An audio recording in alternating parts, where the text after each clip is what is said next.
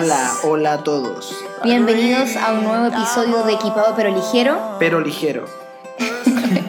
a la sección común y corriente. Común y corriente. Hoy vamos a tratar un tema que todos tenemos que relacionarnos con, aunque parezca un poco incómodo a veces, y el tema son las, Finanzas. las Qué finanzas. temazo.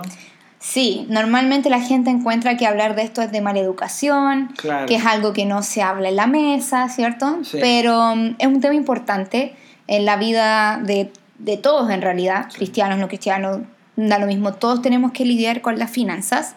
Y nosotros como cristianos lo que vamos a hacer hoy, tal como lo hemos hecho en capítulos anteriores como en el de la paternidad o distintas cosas, vamos a dar algunos principios cristianos Sí. Antes de partir, debemos decir que no somos expertos en este tema, que no eh, somos personas que hagan todo perfecto en el área de las finanzas, para nada. Solamente vamos a mencionar principios cristianos Sí. que son buenos considerar a la hora de tratar este tema de las finanzas en nuestras vidas. Claro, y es importante también entender que no, no necesitamos ser expertos en nada para poder hablarlo. O sea, tenemos que acercarnos a la escritura con la, con la confianza de que nuestro amado Dios, nuestro amoroso Dios, nos permite hablar estas cosas, eh, meditar en su palabra, y Él no está esperando gente perfecta para que pueda hablar de aquello. Y, y también esto, esto es genial porque eh, la sociedad en la que vivimos tienes que tener ciertos títulos para Mm. poder abordar ciertas cosas. Claro, Pero aquí lo que necesitamos es, número uno, ser humilde delante de Dios. Así que esto lo queremos hacer en humildad y poner Mm. su palabra por encima de las formas de cada familia, por encima de la manera personal de percibir esto, sino que es lo que vemos en la escritura. sí. Así que nos vamos a ir de lleno y Sebastián va a partir hablándonos de algunos de estos principios. Claro, mira, es bien importante considerar, vamos- no, no vamos a hacer un, un estudio bíblico en el sentido, va- vamos a tocar principios bíblicos, pero no, esto no es un estudio, eh, podríamos decir, temático, ni introducción. Vamos a ir hablando a- y a medida que vamos conversando van a ir saliendo algunas cosas. Sí, es una conversación, no Una conversación, exacto. no una cátedra. No una cátedra, claro. Mira, lo primero que nosotros tenemos que considerar es que la escritura nos muestra eh, inmediatamente, pero desde Génesis en adelante nos muestra que los humanos somos mayordomos. O sea, un principio general de todo esto es nuestra posición delante de Dios. Somos mayordomos. Eh, mayordomo, que, muy interesante esa palabra, porque algunas personas tienen la idea de que un mayordomo es aquella persona que es como el empleado más importante de la, de la casa.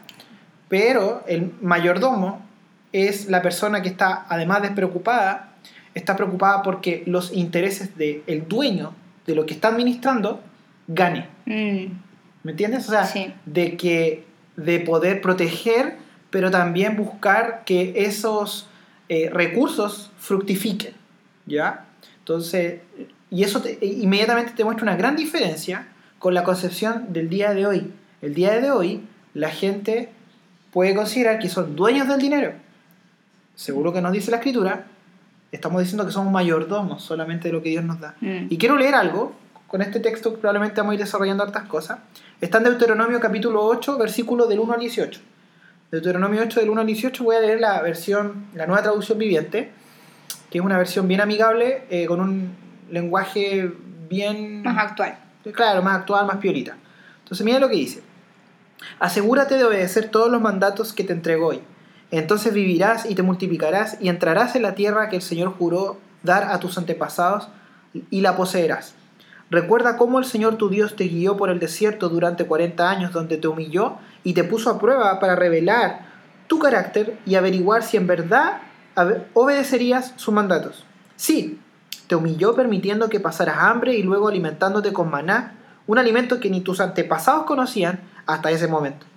Lo hizo para enseñarte que la gente no vive solo de pan, sino que vivimos de cada palabra que sale de la boca del Señor. En todos esos 40 años, la ropa que llevabas puesta no se gastó, y tus pies no se ampollaron ni se hincharon. Ten por cierto que así como un padre disciplina a su hijo, el Señor tu Dios te disciplina para tu propio bien. Por lo tanto, obedece los mandatos del Señor tu Dios andando en sus caminos y temiéndolo. Pues el Señor tu Dios te lleva a una buena tierra, con arroyos y lagunas, con fuentes de agua y manantiales que brotan a chorros de los valles y las colinas. Es una tierra de trigo y cebada, de vides, higueras y granadas, de aceite, de oliva y miel. Es una tierra donde abunda el alimento y no falta nada. Es una tierra donde el hierro es tan común como las piedras y donde el cobre abunda en las colinas.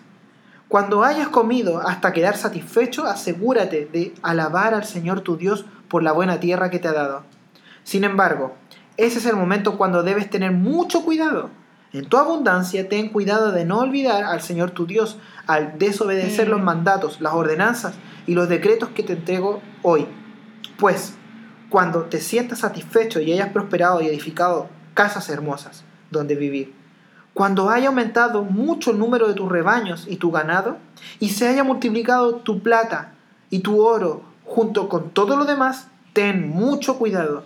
No te vuelvas orgulloso en esos días y entonces te olvides del Señor tu Dios, quien te rescató de la esclavitud de la tierra de Egipto. No olvides que Él te guió por el inmenso y terrible desierto que estaba lleno de escorpiones y serpientes venenosas, y que era tan árido y caliente. Él te dio agua de la roca en el desierto, te alimentó con maná, un alimento desconocido para tus antepasados. Lo hizo para humillarte y para ponerte a prueba por tu propio bien. Todo esto lo hizo para que nunca se te ocurriera pensar, he conseguido toda esta riqueza con mis propias fuerzas y energías. Acuérdate del Señor tu Dios. Él es quien te da las fuerzas para obtener riquezas, a fin de cumplir el pacto que les confirmó a tus antepasados mediante un juramento. ¡Wow! Tremendo. Wow, wow, Con esto wow. terminamos el programa. Muchas gracias por escuchar este episodio. Oye, tremendo. Entonces, inmediatamente nos tenemos que hacer la gran pregunta. ¿Quién es el dueño de tus finanzas? Mm. Rosy, ¿quién, ¿quién es el dueño de tus finanzas? Bueno, evidentemente la Biblia acá, con el principio que tú mencionabas recién, nos muestra que nosotros no somos los dueños de nuestras finanzas.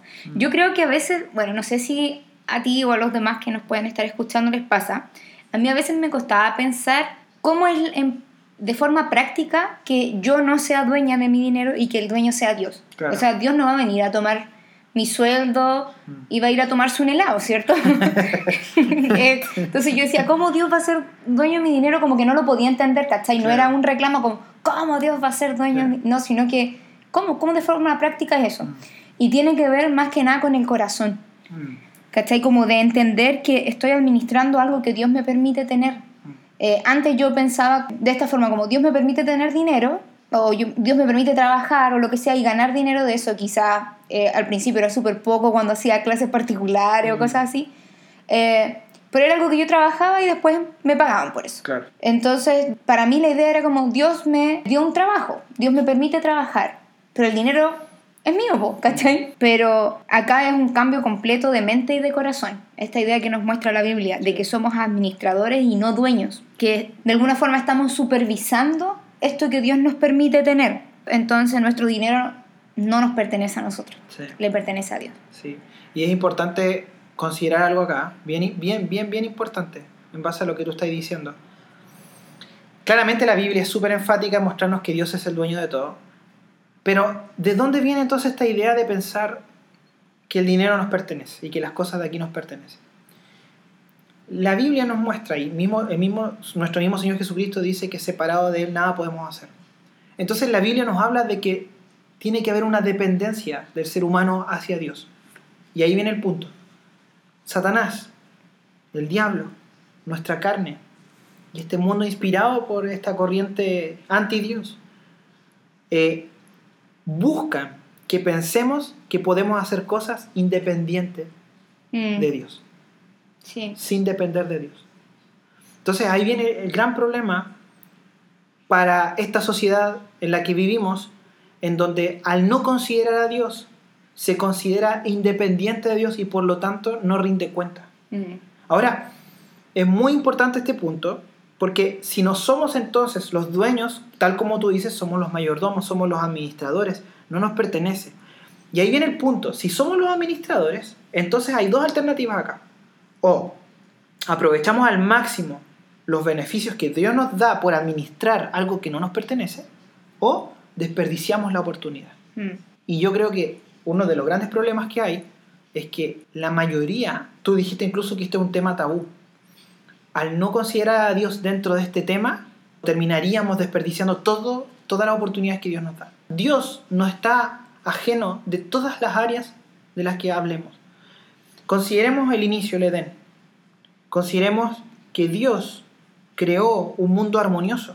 Piénsalo. Yo no sé si ustedes se han puesto a pensar en eso, pero, por ejemplo, nosotros acá tenemos unas plantas y estas plantas, lamentablemente, en el lugar donde vivimos hay muchas plagas que matan a las plantas. Y yo lucho mentalmente con esa cuestión porque, oh, qué lindas las flores que salieron y a los dos días aparece un bicho blanco que la, destruye. Entonces, tú piensas que esas plantas, al estar plantadas aquí en, en, nuestro balcón, esa planta depende de que yo le eche el agua y de que yo cuide su tierra, de que yo me preocupe, ¿o no? Bueno, Dios creó un mundo perfecto que era armonioso, un mundo que, que era armonioso porque vemos lo siguiente. Primero, vemos que Dios pone a Adán y a Eva, los pone como mayordomos. Tenían que trabajar la tierra, no tenían que crear la tierra, tenían que trabajarla.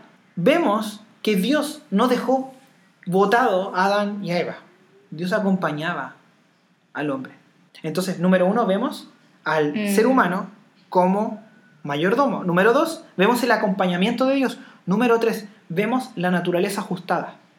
En inglés, el fine tuning es que es increíble que todas las fuerzas del universo permitan la existencia de este mundo.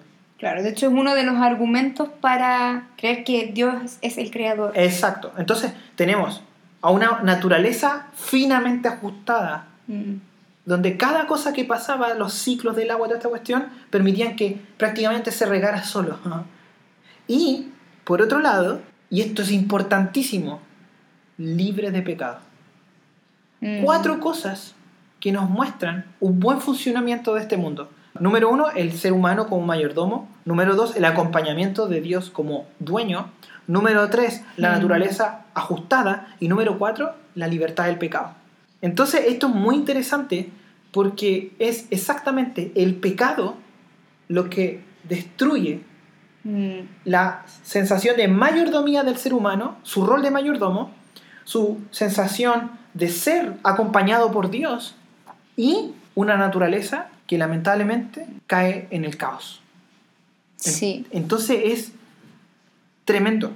De hecho, hay un eh, pasaje muy conocido de la Biblia que está en Lucas capítulo 12, que es esta historia del joven rico, mm.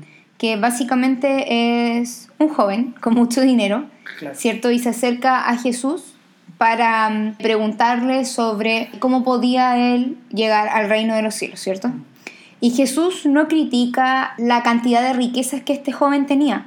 No le dice tú no puedes entrar al reino de los cielos porque tienes riquezas. Demasiado, porque hay pucha que ganó plata. Claro, ese no es el motivo por el que Jesús lo criticó, sino que criticó su arrogancia. Mm. Porque las palabras del hombre rico dieron evidencia de cuáles eran sus prioridades. Claro. Entonces, este hombre fue agresivamente egoísta porque su mundo se hallaba limitado a lo que él tenía. O sea, eso era lo más importante para él. Lo que él tenía, lo que él había trabajado y había ahorrado, ¿cierto? Estaba ciego, no vio a Dios. Imagínate, tenía a Jesús al frente de él, pero para él era más importante su riqueza. Mm. Entonces su arrogancia de decir que su riqueza era más importante que cualquier otra cosa eso es lo que no lo hizo apto para entrar al reino de los cielos. Después, de hecho, voy a mencionar otro pasaje, pero lo que es increíble, igual pensar de que el joven rico tiene que haber sido un joven bien inteligente. Pero aún así, con toda su inteligencia o su sensatez, él no fue capaz de prepararse para la eternidad, ¿cachai? Él estaba muy preparado para acá, para vivir en, en la tierra. Tenía de sobra, muy preparado. Pero para la eternidad no pudo, no pudo ver eso, ¿cachai? No pudo tomar las medidas necesarias para prepararse para lo eterno. Y nosotros podemos hacer lo mismo. Podemos tener a lo mejor cierta inteligencia o podemos tener habilidad para los negocios. A lo mejor no somos ni inteligentes ni, ni habilidosos, pero quizás somos disciplinados y podemos tener nuestros ahorros, pero eso no puede ser la prioridad por sobre nuestra vida espiritual. Claro. Oye, y es re importante lo que tú dijiste porque vemos que tú puedes tener almacenado un montón de cosas, pero por este mundo pecaminoso nada, nada de lo que poseemos es, es eterno. Mm. O sea, puedes tener una despensa llena de comida, te entró una polilla y fuiste. Entonces, ahora es importante hacernos la gran pregunta de qué es la riqueza. Nosotros vemos cómo eh, académicamente se define la riqueza. Lo han hecho tipos como, bueno, tipos, para no mencionarlos, pero son tipos economistas muy famosos. Pero la pregunta es, bueno, según la Biblia, ¿quién es rico? En este caso tú hablaste de joven rico, pero Ujú. podríamos decir que era rico en base a una definición cultural Sí. y una definición eh, de acá, po, de aquí, de este mundo. Pero la Biblia, nosotros acabamos de leer Deuteronomio, y en Deuteronomio 8, si ustedes lo leen, se define la riqueza como tener qué cosas. Tener para comer, un lugar para vivir, ovejas, vacas y prácticamente estar satisfecho. O sea, ¿Quién es rico? Aquel que tiene para comer, Mm. donde vivir y que está satisfecho. Entonces, inmediatamente eso nos destruye La idea de la idea de riqueza Mm. de este mundo. O sea, el día de hoy, si nosotros tenemos esto, estas cosas, podemos decir, Señor, gracias porque me provees. Ahora, me acompaña al verso 18. En el 18 dice, acuérdate del Señor tu Dios. Él es quien te da las fuerzas para obtener riquezas, a fin de cumplir el pacto que les confirmó a tus antepasados mediante un juramento.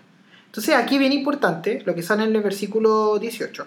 Lo primero, como mayordomos, es reconocer el gobierno integral de Dios. Mm. Gobierno integral de Dios sobre cada área de la vida humana.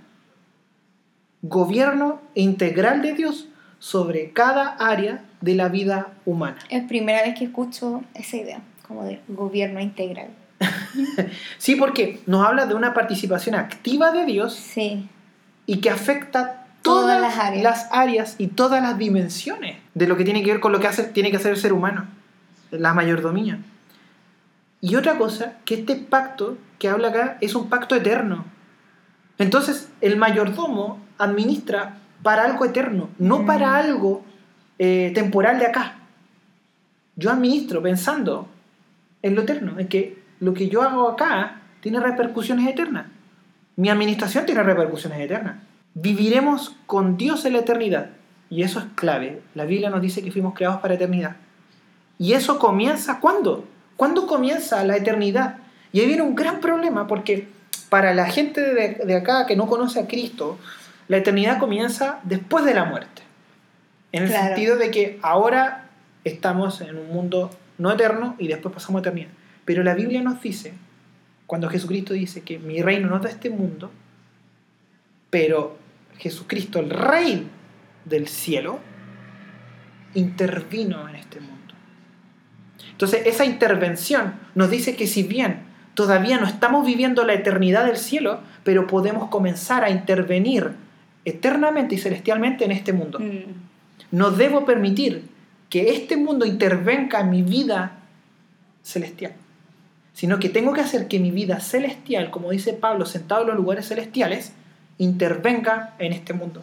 Mm. Y ahí es cuando tú como, como alguien que ve la, la administración de lo que Dios te da, tú dices, bueno, yo tengo que administrar pensando en que yo primeramente soy un, un, una- un- ser eterno. Y lo que yo haga, considerando mi posición celestial en Cristo, tiene que afectar acá para que el acá termine allá.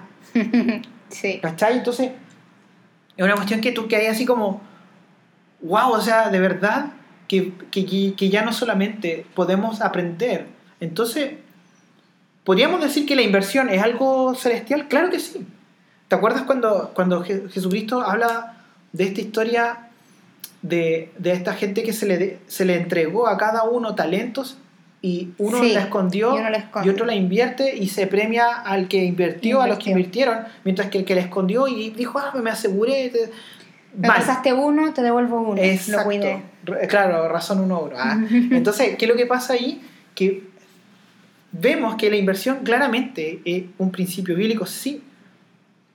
Pero ese dicho con el que mucha gente está armando su economía al día de hoy, pero te digo que es muchas las personas, aplica considerando que no existe nada más que acá. Entonces, ¿para qué inviertes? Para tener ganancias aquí.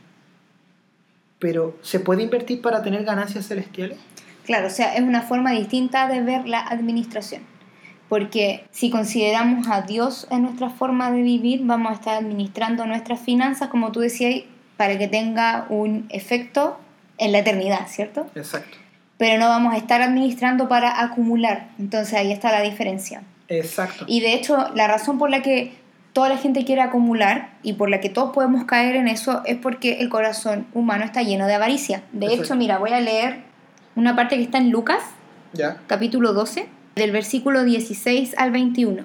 Dice, luego les contó una historia, Jesús, Jesús contó una historia. Un hombre rico tenía un campo fértil que producía buenas cosechas. Se dijo a sí mismo, ¿qué debo hacer? No tengo lugar para almacenar todas mis cosechas. Entonces pensó, ya sé, tiraré abajo mis graneros y construiré unos más grandes. Mm. Claro, pues si no tenía espacio, iba a ser Sí. un lugar más grande. Así tendré lugar suficiente para almacenar todo mi trigo y mis otros bienes. Luego me pondré cómodo y me diré a mí mismo, amigo mío, tienes almacenado para muchos años, relájate, come, bebe y diviértete. Pero Dios le dijo, necio, vas a morir esta misma noche, ¿y quién se quedará con todo aquello por lo que has trabajado? Así es, el que almacena riquezas terrenales, pero no es rico en su relación con Dios, es un necio. Mm. También está eso en la misma eh, versión que leíste tú, la NTV. Entonces, básicamente yo creo que a veces las personas tenemos esta idea eh, está en nuestro mundo actual, en donde el valor de las personas se equipara a cuánto tienen. ¿Cachai? Sí. Como si tienes mucho es porque eres mucho, eres importante, eres alguien de renombre. Y si tienes poco es porque eres poco, no eres nadie. Pero las consecuencias de esta filosofía están ahí en esa historia de la Biblia. ¿Cachai? Esa es predecible. Mm. Podemos saber cuál es la consecuencia de, de pensar así. Ah, tengo mucho, entonces ya, ya logré ser alguien en la vida. Claro. Entonces, si somos la suma de las cosas que tenemos, de las cosas que poseemos, si eso es lo único importante para nosotros, entonces somos necios. Mm. ¿Cachai? Eso es lo que la Biblia dice. Y de hecho, si uno lo lee, Jesús habla en contra de toda avaricia. No, no pone tampoco un estándar como, mira, tú puedes ser avaro, pero si llegáis a este nivel ya te pasaste. Claro. No, es toda avaricia. Toda avaricia. ¿cachai? Está, todo, todo tipo de avaricia va a estar mal. O sea, las distintas caras que pueda tener van a estar mal. Y sabes qué? Considera esto, ese, ese rico que tú estás leyendo, y ahora considera a Dios, que cuando Jesucristo habla del cielo dice que las calles son de oro. Mm. O no, perdón, y Ju- Juan lo menciona, o sea, Juan hace una descripción prácticamente de- del cielo Sí. y habla de estas calles de oro. Entonces, eso es inmediatamente nos muestra claramente de que Dios es un prove- proveedor superior a nosotros. Totalmente superior. Mm. Superior a nosotros. Sus recursos son ilimitados. Cuando pensamos en recursos, pensamos en dinero, porque Sí. hemos sido formados en esta cultura. Sí. Pero si vamos a la Biblia, vemos que uno de los recursos de Dios es su inteligencia, su sabiduría, su, y acá hay una palabra extraña quizás para decirlo, infalibilidad. Dios no comete errores. Entonces, piensa, piensa en esto, y, y, y aquellos, bueno, lo que nos están escuchando ustedes, amigos que, que están perdiendo su tiempo escuchándonos, ah, piensen en esto. No es que Dios tenga suficientes recursos para ir arreglando todas las fallas que Él va haciendo. Mm. Ay, me equivoqué en, en hacer esto. No importa. Yo tengo esto y puedo hacer esto. No. Pensemos bien en eso. No es que Dios tenga suficientes recursos para ir arreglando. Los tiene, es ilimitado. Pero no se trata de eso, su infalibilidad. No falla. Entonces todo lo hace tan bien que no Ni es siquiera tiene que tener reservas para depender las arreglar. reservas. Mm. Las tiene. Tiene todo. Pero no vive errando. Mm. Entonces es muy interesante eso, porque para nuestra cultura, tener dinero puede ser el sinónimo de ir arreglando todos los errores que vamos teniendo. Entonces, si, eh, ay, si pedí algo y, y lo entregué mal, no importa si tengo dinero para pagarlo. Entonces, no estoy aprovechando lo que Dios me entregó, sino que lo estoy utilizando, producto de mi fallada forma de ser, en deuda. ¿Cachai? Porque en realidad me equivoco, tomamos malas decisiones. No vemos el futuro y los humanos deseamos tener recursos para no tener que, vivir recriminándonos de que tomamos malas decisiones. ¿Cachai? Sino que al contrario deberíamos desear tener recursos, si es que los deseamos, si es que Dios nos los da, por si acaso, si es que Él quiere, en su sabiduría, pero si es que Dios nos los da, ¿para qué deberíamos desear tenerlos? ¿Para ir arreglando nuestra falible forma de ser no dependiente de Dios? ¿O para invertir en su obra? Pareciera ser que esto fuera empeorando con el paso del tiempo. Mm. Por ejemplo, mira, voy a leer algo que, que encontré por ahí, que lo encontré súper bueno. Dice, en 1900 la persona promedio que vivía en Estados Unidos requería de 62 cosas distintas y se consideraban esenciales 18 de ellas. O sea, eran importantes para la vida 18.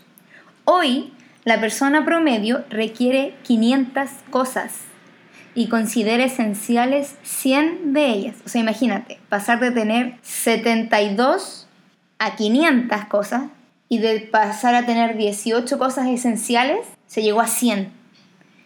Entonces es como que la gente tuviera, tuviéramos, ¿cierto? Sí. Una obsesión con las cosas, como con tener más. Claro. Y al final esto tiene un precio alto. No sé, yo encontré cuático ver la diferencia entre un par de generaciones atrás y ahora la cantidad de cosas que consideramos esenciales. ¿Sabes que es importante ese punto? Porque, porque a Satanás le encanta crear necesidades de donde no hay necesidades. Mm. O sea, por ejemplo, ¿me es necesario tener, empezar el día orando? ¿O me es necesario empezar el día teniendo todo planificado? Entonces, lamentablemente, producto del estar en este mundo, con esta naturaleza pecaminosa, no vemos necesarias las cosas que de verdad son necesarias, que es tener tiempo con Cristo, que es orar, ¿cachai? Entonces es, muy tremendo este punto porque en realidad esto tiene que ver con el reino de Dios. Al final cuando, cuando Jesús le dice a Pilato, mi reino no es de este mundo, inmediatamente Pilato lo mira con ojos de político y, y- y piensa, bueno, qué bueno. O sea, este no es un rey político. Mm. Y, y- y es bien importante el punto también con, con Pilato, hablando de todo lo que ha ocurrido también en nuestro país, toda esta cuestión, que Pilato fue prácticamente, eh, como político, tuvo la oportunidad de dejarse gobernar por el único que gobierna sin error.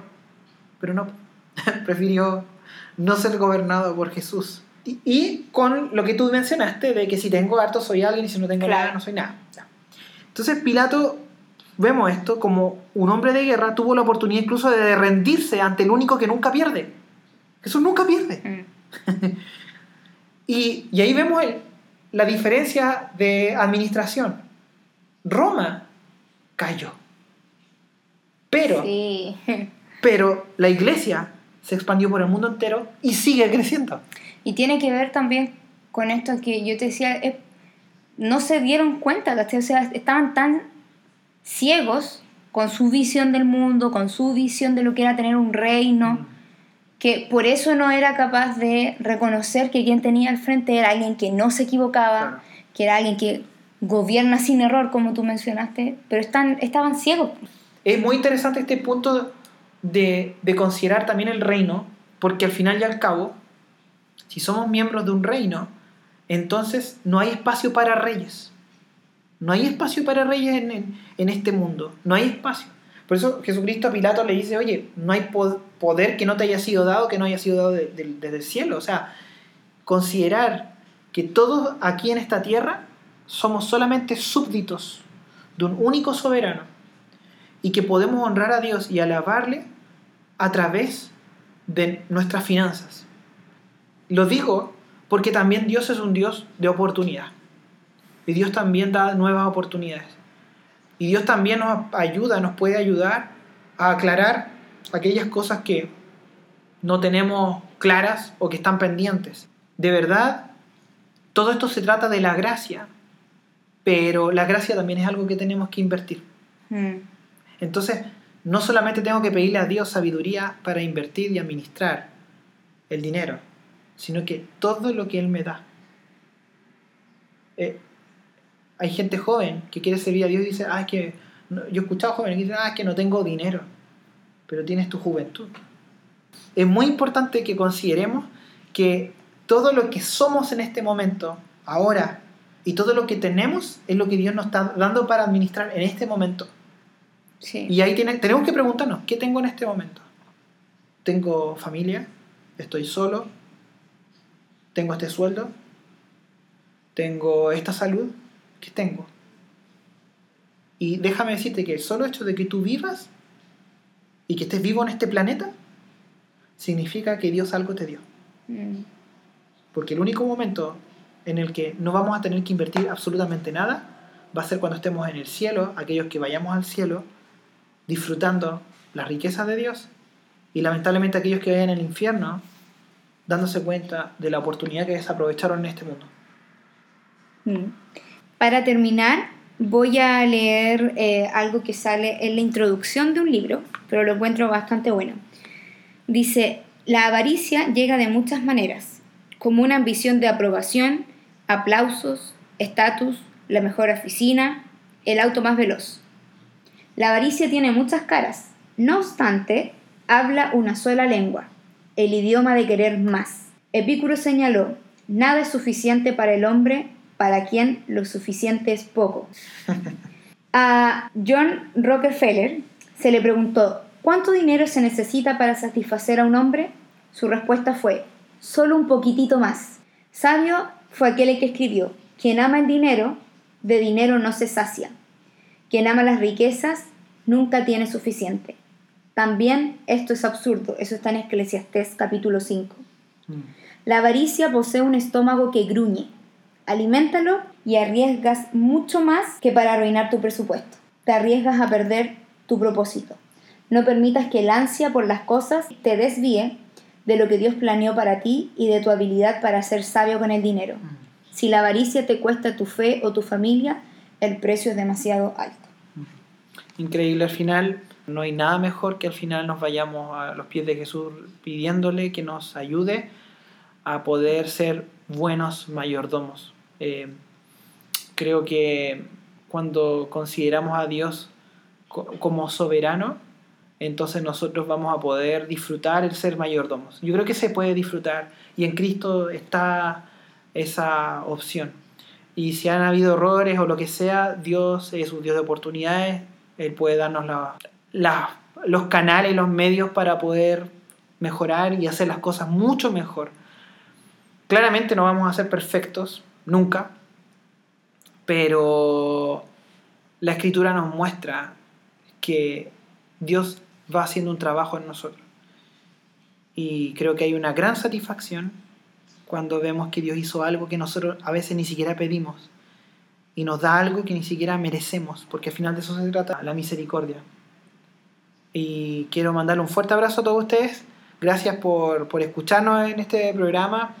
Eh, si bien era un tema súper complicado de tocar, pero vuelvo a insistir, no somos ex- expertos en la materia, solamente somos dos cristianos y que amamos que Dios sea el soberano y ponerlo como soberano. Creo que ahí está el tema. Dios sea nuestro soberano y permítenos no querer vivir independiente a ti. Muchas gracias a todos por escucharnos. Ya quedan los últimos episodios de esta segunda temporada del podcast. Y gracias a nuestros fieles auditores, el próximo episodio que tengamos de nuestra sección van a ser preguntas y respuestas. Preguntas que ustedes nos pueden enviar. Ya prontamente vamos a estar subiendo ahí eh, las historias de, de Instagram. Eh, ahora si nos quieren hacer llegar sus preguntas por cualquier otra plataforma, estamos completamente abiertos a recibirlas. Así que las preguntas de lo que quieran nos pueden hacer llegar. Muchas gracias por escucharnos y nos vemos en un próximo episodio. Chao, chao. Chao, chao,